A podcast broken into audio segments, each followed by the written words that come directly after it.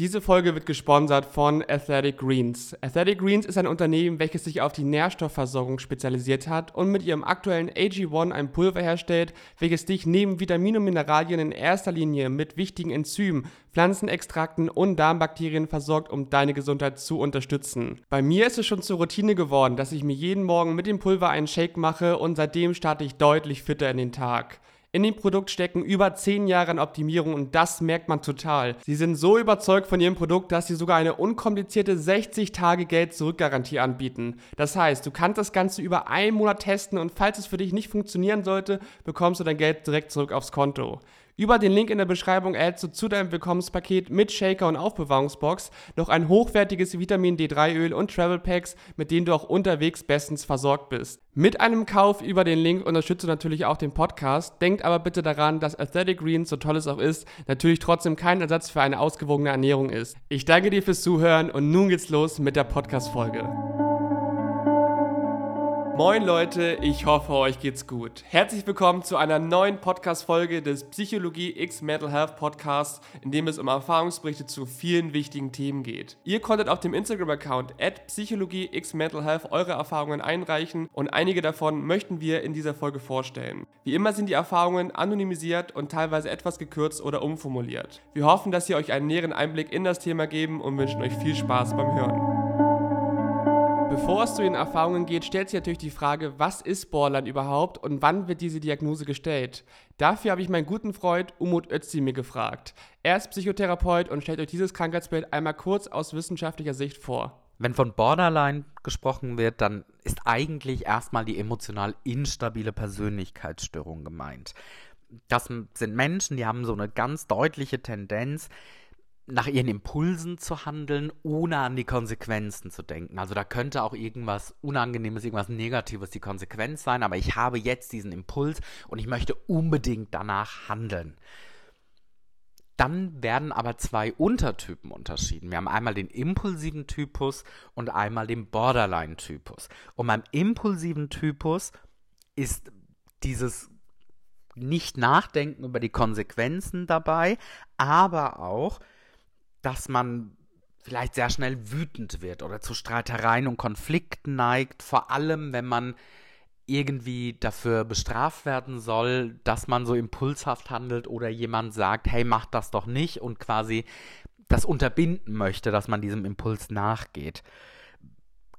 Gleichzeitig haben Menschen mit emotional instabiler Persönlichkeitsstörung vom impulsiven Typus auch ganz oft so eine launische Stimmung. Die sind mal himmelhoch jauchzend, mal zu Tode betrübt, also so eine Achterbahnfahrt der Gefühle und haben auch ganz oft Schwierigkeiten, Handlungen durchzuführen, die nicht direkt belohnt werden. Also so Dinge, wo man Belohnungsaufschub hat, die aber gar nicht schön sind, die irgendwie durchzuführen, die vielleicht super langweilig sind oder gar nervig. Der Borderline-Typus, der hat auch dieses Impulshafte und dass man nicht über die Konsequenzen nachdenkt.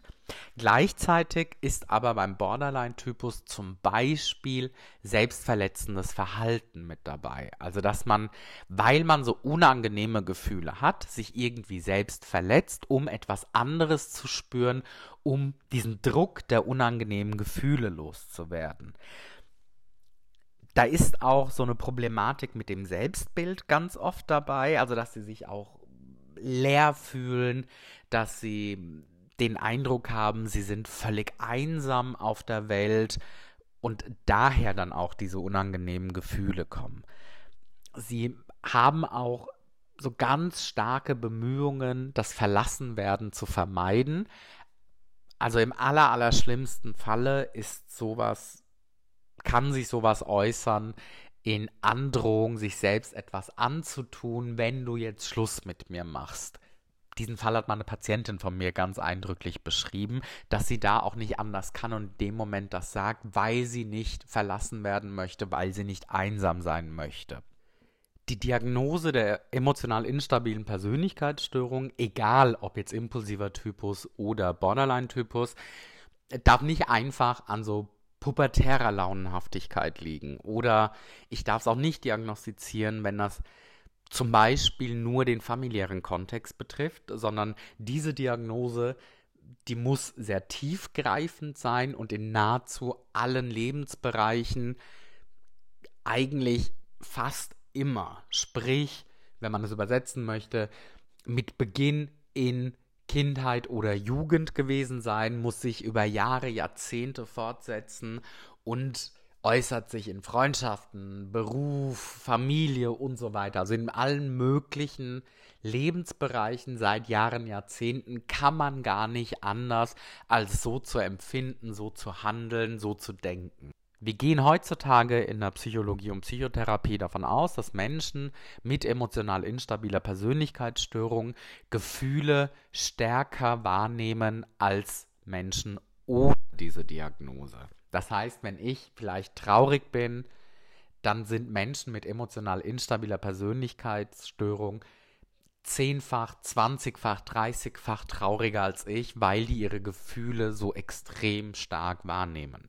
Danke an Umut für diese kurze Erklärung. Schaut gerne mal bei ihm vorbei. Alles dazu findet ihr in der Podcast-Beschreibung. Für uns soll es jetzt aber weitergehen mit euren Erfahrungsberichten. Diese wurden anonymisiert und teilweise etwas gekürzt oder umformuliert. Ich hoffe, sie können euch einen näheren Einblick in das Thema geben, also let's go.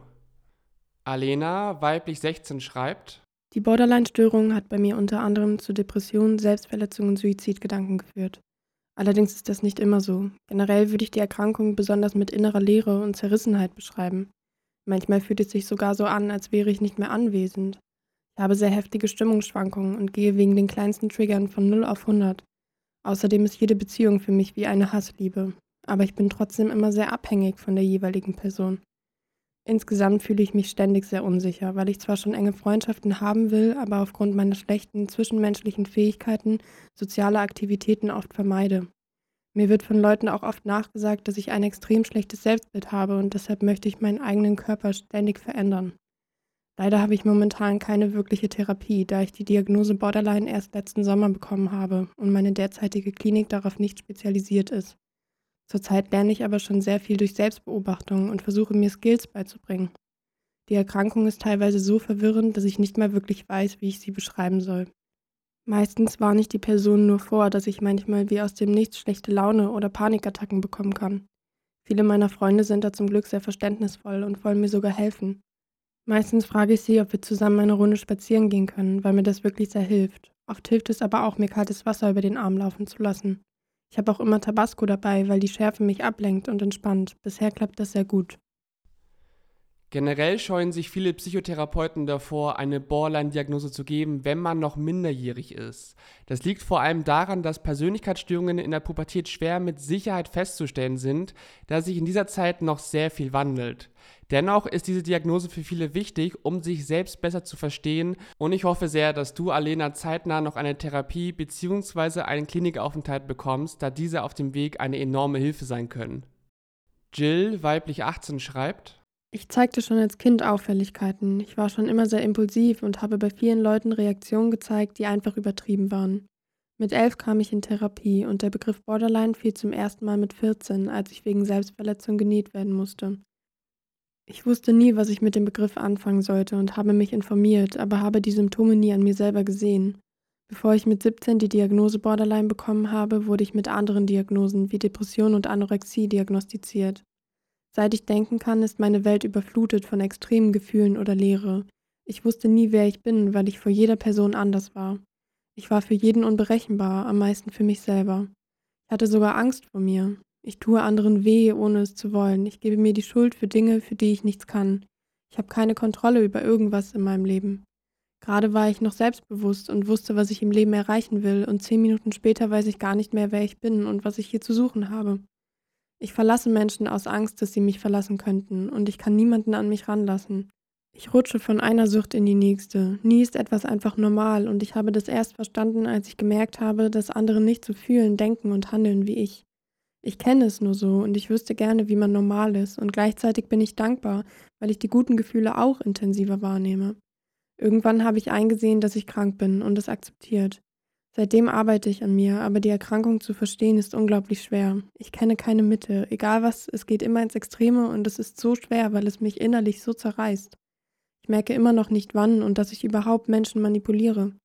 Ich mache das nicht mit Absicht, das passiert einfach und das will ich gar nicht.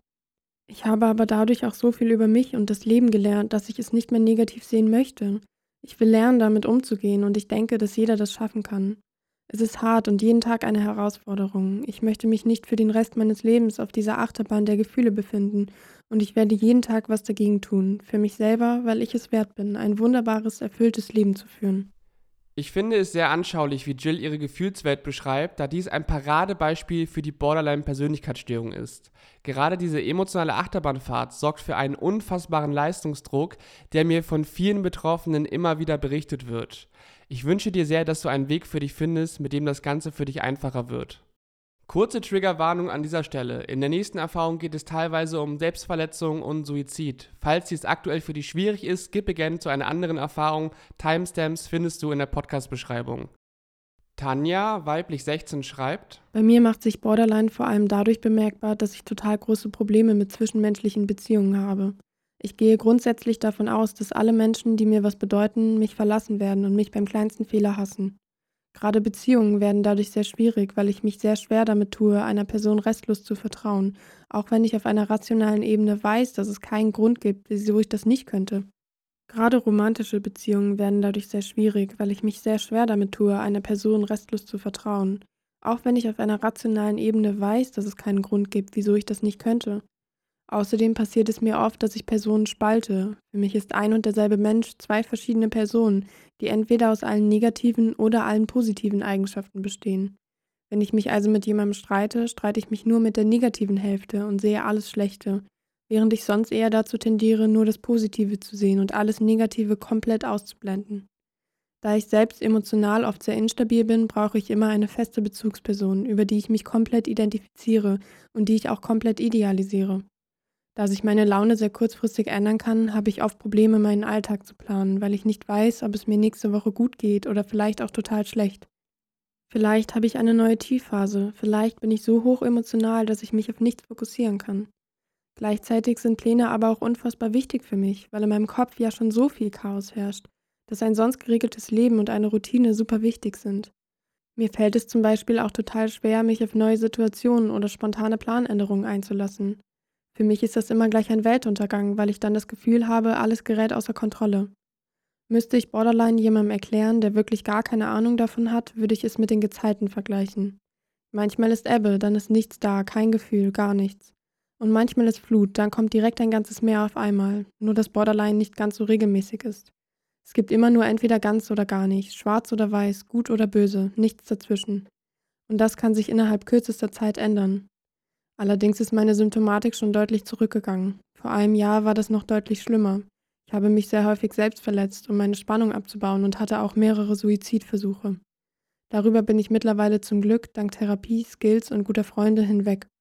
Mittlerweile erkenne ich auch selber sehr gut, wenn meine Ängste irrational sind und kann die Situation verlassen, weil sie sonst eskaliert oder ich gerade zu instabil dafür bin. Ich möchte nochmal darauf hinweisen, dass keine Erkrankung wie die andere ist. Bei Borderline gibt es viele Diagnosekriterien, von denen nicht alle erfüllt sein müssen, wodurch zwei Personen ein komplett unterschiedliches Bild der Erkrankung bekommen können. Und entgegen dem Klischee verletzen sich nicht alle Borderliner selbst. Stellt euch bitte keine Selbstdiagnose, sondern geht mit eurer Vermutung zu einem Psychiater oder Therapeuten, aber sucht euch auf jeden Fall Hilfe. Allen Angehörigen kann ich nur empfehlen, sich darüber zu informieren und mit den Leuten zu reden. Tanjas Worte am Ende sind wirklich enorm wichtig und ich hoffe, innerhalb dieser Podcast-Folge kommt es auch gut rüber, dass Borderline nicht immer gleich Borderline ist. Oft sind einzelne Symptome unterschiedlich stark ausgeprägt und manchmal fehlen sie auch ganz. Nicht alle verletzen sich selbst, nicht alle haben Probleme mit Beziehungen und nicht alle fühlen exakt gleich.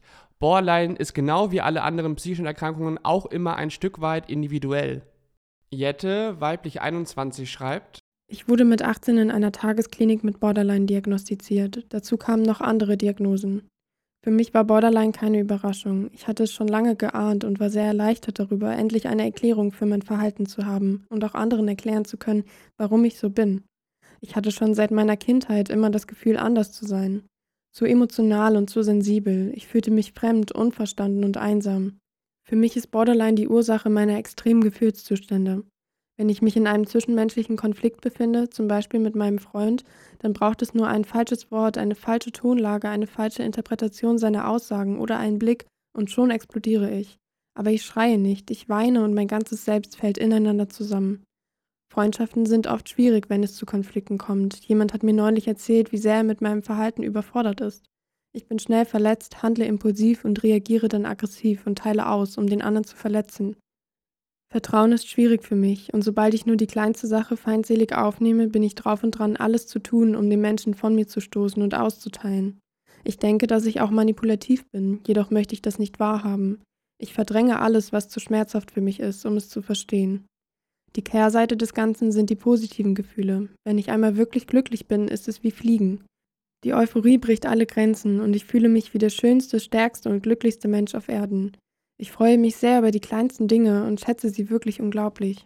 Ich kann mir gut vorstellen, dass für viele Betroffene die Borderline-Diagnose ab einem bestimmten Punkt keine Überraschung mehr war.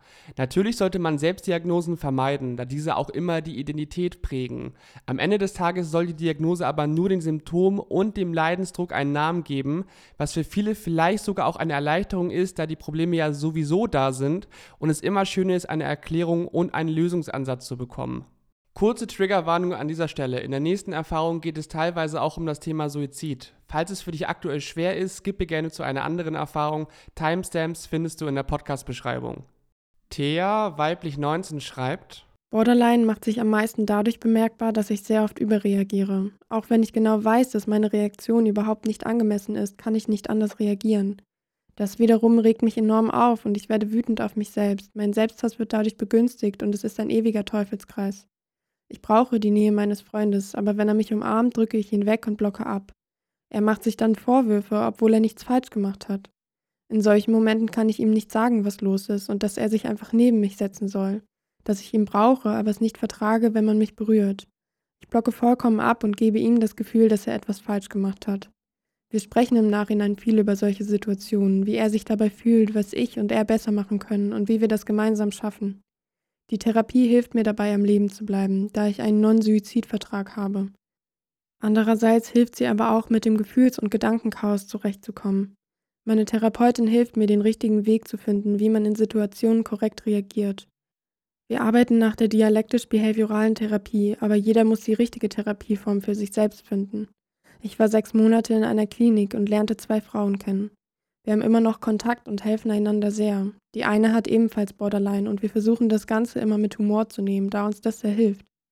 Was meiner Meinung nach allen Betroffenen am meisten helfen würde, wäre, dass man mehr über Borderline aufklärt, die Stigmatisierung beendet und man in der Gesellschaft akzeptiert wird. Starke Verlustängste, Selbstzweifel und Impulsivität stellen vermutlich jede Beziehung auf die Probe, ganz egal, ob man Borderline hat oder nicht. Ich finde es aber vor allem schön, dass sie über alles spricht und das kann schon enorm viele Probleme lösen. Ich drücke euch ganz doll die Daumen und hoffe sehr, dass sie die DBT-Therapie ein Stück weit helfen konnte. Kurze Triggerwarnung an dieser Stelle. In der nächsten Erfahrung geht es teilweise auch um das Thema Suizid. Falls es für dich aktuell schwer ist, skippe gerne zu einer anderen Erfahrung. Timestamps findest du in der Podcast-Beschreibung. Selina, weiblich 19, schreibt: Seit kurzem wurde bei mir Borderline diagnostiziert. Vorletztes Jahr habe ich mich zusammen mit meiner besten Freundin ihrer älteren Schwester anvertraut. Die beiden haben daraufhin einen Therapieplatz für mich gesucht. Das wollte ich erstmal gar nicht wirklich. Ich habe mir eingeredet, es gar nicht nötig zu haben. Ich hatte total Angst, schließlich soll man einer komplett fremden Person seine tiefsten Gedanken erzählen. Ich war sehr angespannt und nach drei Terminen habe ich mich immer noch unwohl gefühlt. Ich habe die Therapie abgebrochen und wollte mit dem Thema auch nichts mehr zu tun haben. Das löst nur leider keine Probleme und ich habe Suizidversuche unternommen. Daraufhin haben mich die Schwestern ohne großen Kompromiss in eine Psychiatrie eingewiesen. Hier habe ich eine Psychologin kennengelernt, bei der ich mich von Anfang an wohlgefühlt habe. Sechs Wochen lang hatte ich wöchentlich fast immer zwei Einzelgespräche mit ihr und konnte auch nach meinem stationären Aufenthalt weiter bei ihr bleiben. Es ist total normal, dass der erste Schritt sehr schwer ist und wenn ihr merkt, es passt mit dem Therapeuten oder der Therapeutin nicht, dann sprecht das an und probiert weiter. Das ist total normal, man versteht sich im normalen Leben ja auch nicht mit jedem und auf Zwang zu reden ist nicht zielführend. Es wird aber auch dann während der Therapie Themen geben, über die ihr nur schwer reden könnt. Aber auch in solchen Situationen wird der Therapeut oder die Therapeutin euch kennen und wissen, wie euch aus der Situation geholfen werden kann. Wichtig ist, dass ihr euch darauf einlasst, das Gefühl habt, ihr könnt euch öffnen und wenn die Suche nach der richtigen Therapie mal länger dauert, ist das vollkommen okay. Ich wünsche euch allen viel Kraft und Mut. Aus der Therapie konnte ich auch schon einiges mitnehmen, wobei das mit einer Persönlichkeitsstörung ja nicht immer ganz so einfach ist. Ich habe aber gelernt, meine Spannung zu erkennen und in bestimmten Anspannungen auch Skills anzuwenden. Da sind meine Favoriten die Akupunktierung, ein Metalligelball, Ammoniak, Finalgon und wenn ich Angst vor Situationen habe, dann habe ich einen selbstgeschliffenen Speckstein als Handschmeichler dabei. Ich finde es unfassbar stark von dir, dass du den Schritt in die Psychiatrie gegangen bist und es freut mich wirklich zu hören, dass dir das helfen konnte. Fühl dich ganz doll gedrückt, ich wünsche dir nur das Beste und ich bin mir sicher, dass du einigen mit deiner Erfahrung etwas Mut und Hoffnung schenken konntest. Kurze Triggerwarnung. In der nächsten Erfahrung geht es teilweise auch um Essstörungen und Suizidgedanken. Falls dir das aktuell schwerfällt, skippe gerne zu einer anderen Erfahrung. Timestamps findest du in der Podcast-Beschreibung. Saskia, weiblich 26, schreibt: Meine Borderline-Diagnose wurde erst im Erwachsenenalter in einer Klinik gestellt, als ich so 20 bis 21 Jahre alt war. Jedoch hatte ich die entsprechenden Symptome schon weitaus früher. Mit zwölf begann ich mit selbstverletzendem Verhalten. Mit 13 wollte ich unbedingt weniger wiegen und habe weniger gegessen, aber auch nach dem Essen erbrochen.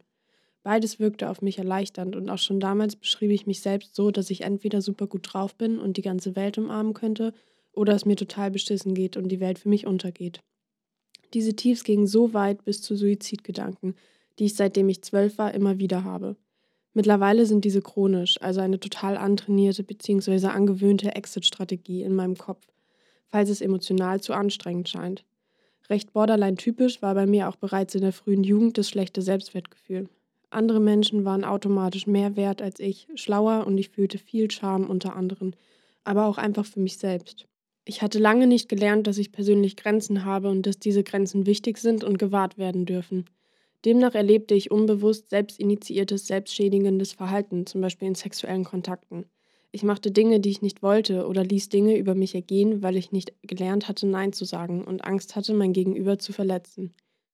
Ich fühlte mich oft hässlich, zu dumm, zu klein, nicht gut genug. Zudem fühlte ich mich sehr schnell schuldig und wollte mich selbst bestrafen, was ich zum Beispiel tat, indem ich mich selbst schlug. Mein Borderline äußerte sich so im Alter von 16 Jahren beispielsweise auch dadurch, dass ich mich schnell in Gruppen zurückgewiesen fühlte. Es reichte schon, dass ich für ein paar Minuten kein aktiver Teil des Gesprächs war und ich bekam starke Minderwertigkeitsgefühle und das Gefühl, dass ich den anderen egal und wertlos sei. Früher empfand ich negative Gedanken und Gefühle wie Trauer, Angst und Schuld so stark, dass ich völlig hoffnungslos wurde und häufig mit Suizidgedanken reagierte. Ich rastete häufiger aus, indem ich rumschrie, dabei sehr viel weinte und gegen Dinge schlug oder Dinge durch den Raum warf. Einmal zerstörte ich so ein recht teures Smartphone und achtete seitdem darauf, eher günstigere Gegenstände zu werfen.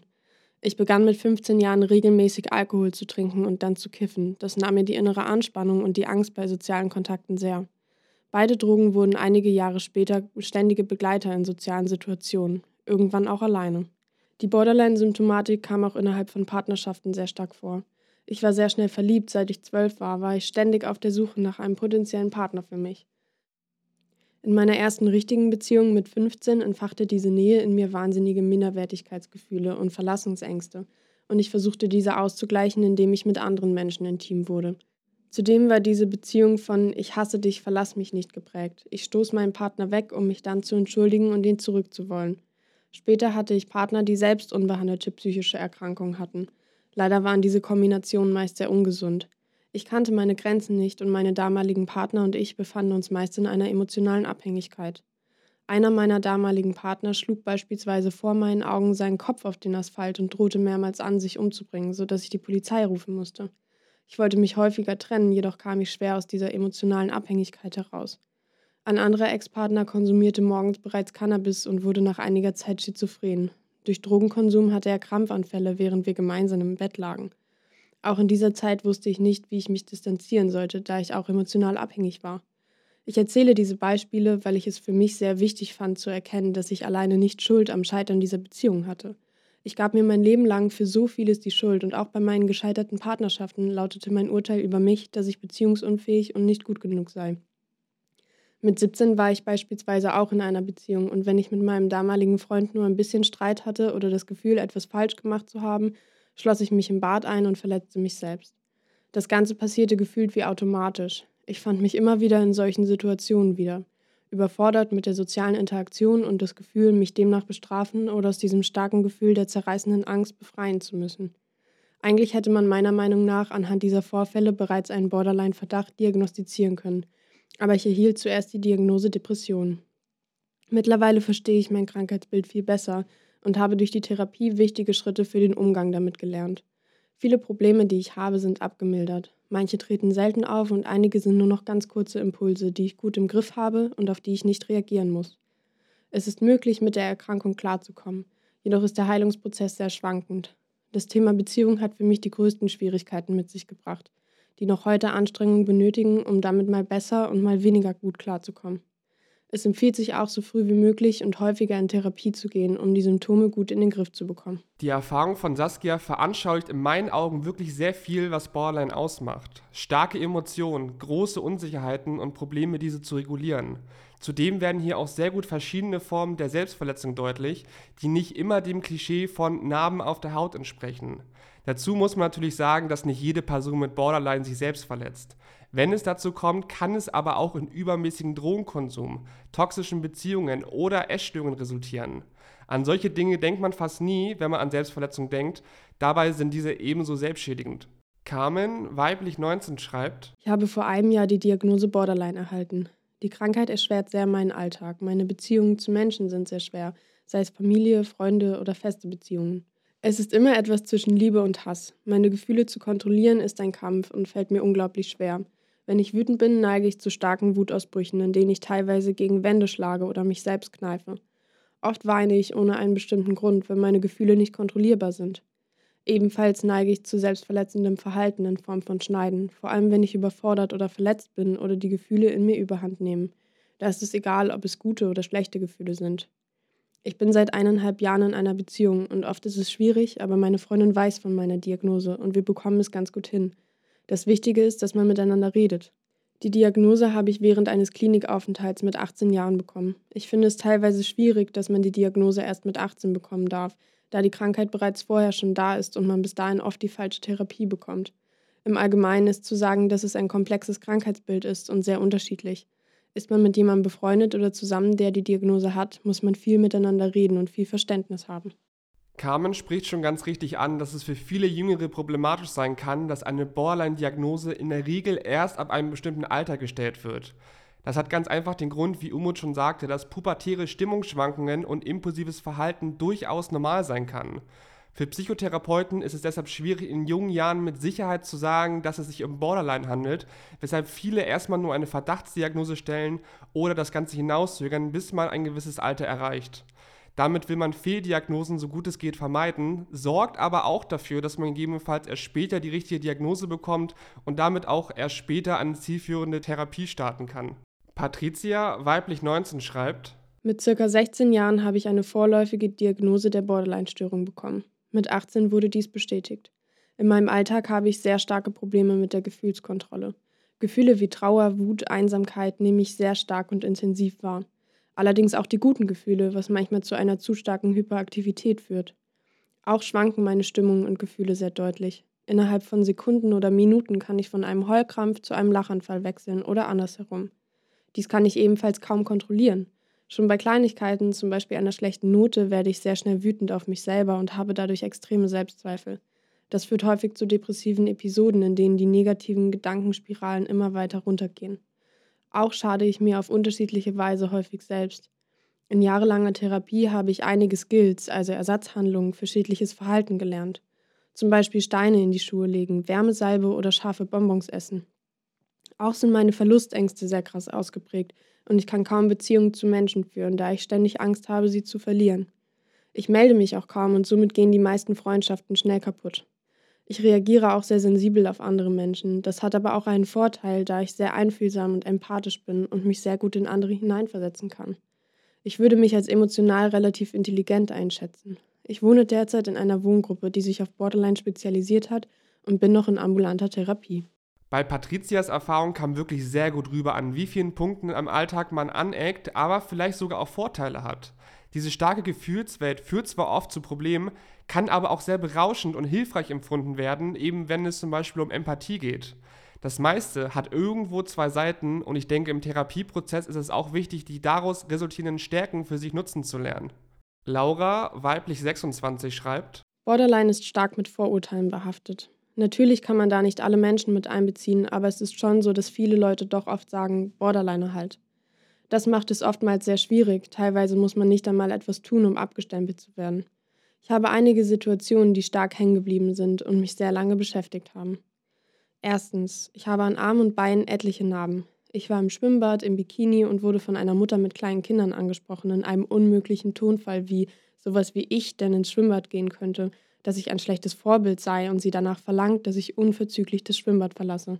Sie wolle nicht, dass mich ihre Kinder so sehen und sie sonst sofort den Bademeister holen würde. Ich bin gegangen, freiwillig. Mich hat es unglaublich verletzt. Zweitens, beim Frühstücken beim Bäcker hat ein Baby vom Nachbartisch andauernd Dinge auf unserem Tisch angefasst. Die Mutter hat nichts gemacht. Als es die Brötchen angefasst hat, habe ich etwas lauter den Brötchenkorb auf die andere Seite des Tisches geknallt bzw. gestellt. Daraufhin kamen Kommentare, die muss doch krank sein, das ist doch gestört. Ich war dort schon so aufgebracht, dass ich mit Tränen in den Augen gesagt habe, ja, ich bin krank, aber das eine hat mit dem anderen nichts zu tun. Ich wurde nur noch angemault, wie man so gestört sein kann, dass das Kinder seien und die alles dürften.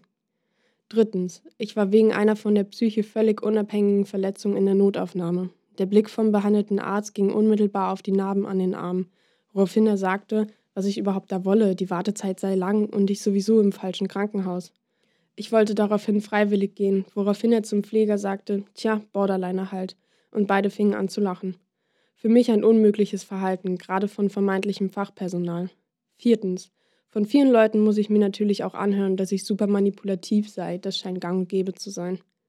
Die nächste Situation geht in die Geschichte über, wie ich zur Diagnose kam. Ich habe schon einige Jahre die Diagnosen Essstörung sowie Depressionen und verletze mich seit inzwischen zehn Jahren selbst. Ich habe aber nie mit irgendjemandem geredet und mich geöffnet, daher war ich auch nie wirklich zur Therapie bereit. Natürlich habe ich auch Borderline öfter mal gegoogelt und es stimmte so vieles überein. Ich wollte das aber nicht sehen. Das erste Mal fiel das Wort Borderline im Frühjahr 2018 über mich. Ich war länger krankgeschrieben und musste zum medizinischen Dienst aufgrund des Krankengeldes. Die Frau war völlig unsensibel. Es ging darum, wie ich meine Zukunft sehe, und ich meinte, dass ich gerne noch studieren möchte, am liebsten Kunst auf Lehramt. Mit Borderline können Sie nicht auf Lehramt studieren. Wie baut man jemanden auf, der gerade am Boden liegt? Definitiv nicht mit diesen Worten. Sie haben mir den Boden unter den Füßen weggerissen. Zum einen meine ganzen Zukunftspläne zu zerreißen und zum anderen, ich habe keine Borderline-Persönlichkeitsstörung. Es war frech, das einfach von ihr ausgehend zu behaupten, nur weil ich mich selbst verletze. Seitdem ist in meinem Kopf auch verankert, ich werde meinen Traumjob niemals machen können. Gestellt wurde die Verdachtsdiagnose eines Nachts im Krankenhaus, als ich nicht mehr wusste, wohin mit mir. Die gesicherte Diagnose erhielt ich daraufhin in einer Klinik. Anfangs wollte ich sie nicht haben. Man kennt halt schon als nicht betroffene Person so viele Vorurteile. Inzwischen muss ich aber sagen, es erklärt mir selbst einiges. Ich sage fast nie, sorry, das ist Borderline. Aber ich weiß im Nachhinein oft zu sagen, es tut mir leid, ich wollte das nicht. Ich konnte mich nicht mehr kontrollieren. Ich weiß nun auch, dass es viele Leute gibt, die so denken und so fühlen wie ich. Das, was Laura anspricht, ist ein enorm wichtiger Punkt, denn neben den eigentlichen Symptomen der Borderline-Persönlichkeitsstörung kämpfen Betroffene mit extrem hartnäckigen Vorurteilen. Was ich daran besonders traurig finde, ist, dass einige Außenstehende mittlerweile sogar gegen das Krankheitsbild hetzen, weil sie zum Beispiel in Beziehungen schlechte Erfahrungen gemacht haben und das finde ich echt heavy. Natürlich bleibt es eine emotional instabile Persönlichkeitsstörung, die immer mal wieder zu Problemen führen kann. Gar keine Frage. Aber das macht Betroffenen noch lange nicht zu schlechten Menschen, von denen man sich schützen müsste. Es gibt genug Beispiele von Bodies, die stabile Beziehungen führen und ihre Emotionen mittlerweile gut im Griff haben. Friederike, weiblich 25, schreibt: Ich habe Borderline. Wann genau das richtig angefangen hat, weiß ich nicht mehr. Ich vermute in der Beziehung mit meinem mittlerweile Ex-Partner, den ich 2016 kennengelernt habe. Mit Borderline zu leben ist ein dauerhaftes Auf und Ab, vor allem wenn es noch nicht therapiert wird bzw. wurde. Starke Gefühle, Impulsivität, Stimmungsschwankungen, Kontrollverlust und Reizbarkeit sind sehr schlimm. Meistens hat man dann auch noch eine emotionale Abhängigkeit und eine Person, die alles nochmal triggert und schlimmer macht. Vor allem hinterher, auch wenn man getrennt ist. Vielleicht nochmal ein paar Situationen. Viele Sachen sind auf meinen Ex-Partner bezogen. So wurde ich teilweise immer extrem sauer, wenn er sich mit seinen Geschwistern oder Freunden alleine ohne mich getroffen hat. Ich wurde sofort sauer, wenn er eine bestimmte Freundin erwähnt hat. Meine Stimmung hat sich dadurch innerhalb von Sekunden ins Negative geändert. Ich hatte wahnsinnige Angst vorm Verlassenwerden, obwohl ich wusste, er kommt abends wieder nach Hause. Die Beziehung ist seit sechs Monaten zu Ende und meine Laune ist immer noch stark von ihm abhängig. Und ich hasse ihn so, dass ich ihm nur Schlechtes wünsche und mir wünschte, er wäre unglücklich. Ich weiß natürlich, dass diese Gedanken nicht gut sind, aber ich kann es nicht abschalten. Ich fühle mich einfach so unverstanden von jedem. Aber um ehrlich zu sein, verstehe ich mich und generell diese Krankheit auch überhaupt nicht. Ich will einfach nur noch, dass diese Gefühle aufhören. Es ist kaum aushaltbar. Tatsächlich ist dieses sich selbst verstehen bei Borderline oft ein längerer Prozess, eben weil viele Handlungen und Emotionen anders sind als bei den meisten anderen. Gerade in der Jugendzeit denkt man dann schnell, dass man falsch oder komisch ist. Dabei gibt es für jede Emotion auch eine Ursache. Gerade diese enormen Verlustängste führen leider oft zu sehr ungesundem Verhalten, wo sich viele erstmal denken, hä, wieso ist das jetzt so? Aber am Ende des Tages bin ich überzeugt, dass jeder in der Haut des anderen dieselben Entscheidungen treffen würde. Kurze Triggerwarnung, in der nächsten Erfahrung geht es größtenteils auch um Suizidgedanken. Falls du damit aktuell Schwierigkeiten hast, kannst du diese Erfahrung gerne skippen. Timestamps sind in der Podcast-Beschreibung. Jackie, weiblich 19, schreibt: Ich habe seitdem ich 17 bin die Diagnose Borderline. Im Januar 2020 stellte ich fest, dass ich nicht mehr leben wollte. Ich wusste den Grund irgendwie nicht so genau und deshalb dachte ich, es geht irgendwie vorbei. Im Mai 2020 konnte ich dann einfach nicht mehr mit diesen Gedanken leben und schrieb meiner Mutter einen Zettel, wo drin stand, dass ich in die Klinik wollte. Sie probierte es mir erst auszureden und zu sagen, ich solle doch wieder zu einer ambulanten Therapie gehen, aber ich konnte nicht mehr, ich beharrte darauf. Also gingen wir nach der Arbeit meiner Mutter in die Klinik. Es war keiner da und wir klingelten an der Tür der Station. Diese sagten, dass wir einen Moment warten müssten, es würde gleich ein Arzt kommen. Eine Stunde später kam dieser Arzt. Er sprach mit mir, fragte mich, was mein Problem sei, und ich sagte ihm klar und deutlich, dass ich mir mein Leben nehmen will und ich jetzt hier bin, um mir Hilfe zu suchen.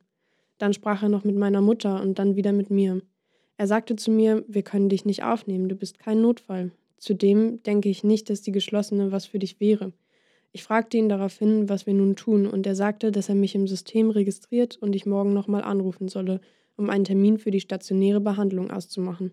Als ich am nächsten Morgen bei der Nummer, die mir gegeben wurde, anrief und mich vorstellte, wussten sie nichts von mir und mein Termin wäre erst in acht Wochen gewesen. Damit habe ich quasi mein Todesurteil unterschrieben, ohne es zu wissen. Ich rief dann noch bei einem psychiatrischen Dienst an.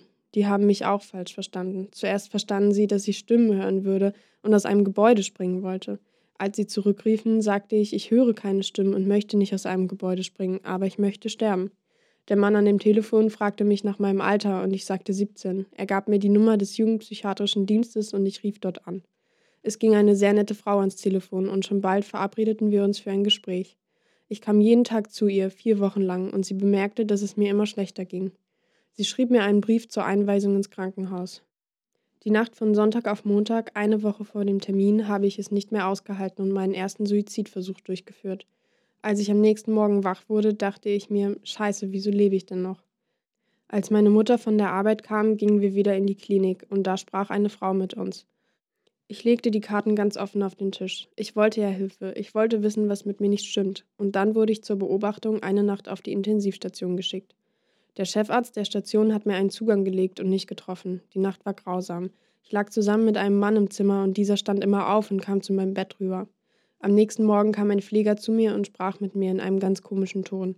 Er sagte, er würde mich zu Polizisten begleiten und aufpassen, dass ich nicht weglaufe. Ich glaube, die haben nicht verstanden, dass ich freiwillig hier war und dass ich mir helfen lassen wollte. Also kamen zwei junge Polizisten und brachten mich in die Klinik. Ich kam auf die geschlossene Station. Dort verbrachte ich circa eine Woche, bis ich in den offenen Bereich der geschlossenen Station verlegt worden war. Ihr müsst wissen, dass es auf der geschlossenen nicht wirklich Therapieangebote gibt. Mit meiner Therapeutin fand ich heraus, dass ich eine Persönlichkeitsstörung vom Typ Borderline habe. Dazu kommen noch mittelgradige Depressionen, die Major Depression und eine posttraumatische Belastungsstörung. Nach circa zwei weiteren Wochen kam ich auf die offene Station. Ich durfte die ersten zwei Wochen nicht raus und ich war darüber so betrübt, da alle auf der Station raus durften, nur ich nicht. Ich habe mich noch mehr eingesperrt gefühlt als auf der geschlossenen Station. Irgendwann in der Woche hat mein Freund angerufen und sich von mir getrennt. Ich weiß nicht, was das ausgelöst hat, aber der nächste Suizidversuch stand vor der Tür. Es ist eine Menge passiert daraufhin und im November 2020, zwei Wochen nach meinem 18. Geburtstag, habe ich mich selbst entlassen. Ich zog zu meinem neuen Freund und landete im Januar 2021 wieder in der Klinik. Da ist so viel Mist passiert und im Endeffekt hat mir leider keiner geholfen. Mitte März wurde ich daraufhin entlassen und seitdem lebe ich bei meinem Freund bin seit fast einem Jahr clean und helfe auf dem Familienhof. Ich habe immer noch Schwierigkeiten mit Beziehungen und denke oft, dass ich mich trennen muss, weil ich nicht gut genug für ihn bin. Ich denke, es braucht alles noch ein wenig mehr Zeit, bis ich alles in dieser Krankheit begriffen habe, denn für die Kranken ist es, finde ich, genauso schwer, damit klarzukommen wie für die Angehörigen. Wir werden oft missverstanden oder wir verstehen nicht, was andere zu uns sagen. Aber das ist okay. Alles braucht seine Zeit und jeder muss lernen, damit umzugehen. Da es bei der Borderline-Störung sehr viel um impulsives und teilweise selbstschädigendes Verhalten geht und auch Depressionen oft eine Begleiterkrankung sind, ist es wohl keine Überraschung, dass Suizidgedanken für viele Betroffene ein großes Thema sind oder waren. Ich will gar nicht wissen, wie viele junge Menschen aus so einem Impuls heraus sich das Leben genommen haben, weil sie sich selbst gehasst und nicht verstanden haben. Ich möchte allen in so einer Situation nur ans Herz legen, dass diese Phase zwar ausweglos erscheint, aber trotzdem zu Ende gehen wird. Ich habe selbst unter starken Suizidgedanken gelitten und bin jetzt, Jahre später, extrem froh darüber, es nie getan zu haben. Auch Borderline lässt sich mittlerweile gut therapieren, wodurch ein normales Leben möglich ist. So, Freunde, das waren eure Erfahrungen aus der Community. Vielen Dank an jeden, der etwas zu diesem Thema eingereicht hat. Wenn du bei zukünftigen Themen gerne selber eine Erfahrung teilen möchtest, dann schau doch gerne mal auf Insta vorbei. Dort pinnen wir immer einen Beitrag an mit Themen, zu denen wir aktuell Erfahrungen suchen. Wenn dir die Folge gefallen hat, freuen wir uns, wenn du diesen Podcast positiv bewertest und mit Freunden teilst, denen die Erfahrungen helfen könnten. Ansonsten habt einen schönen Tag, passt auf euch auf und bis zum nächsten Mal.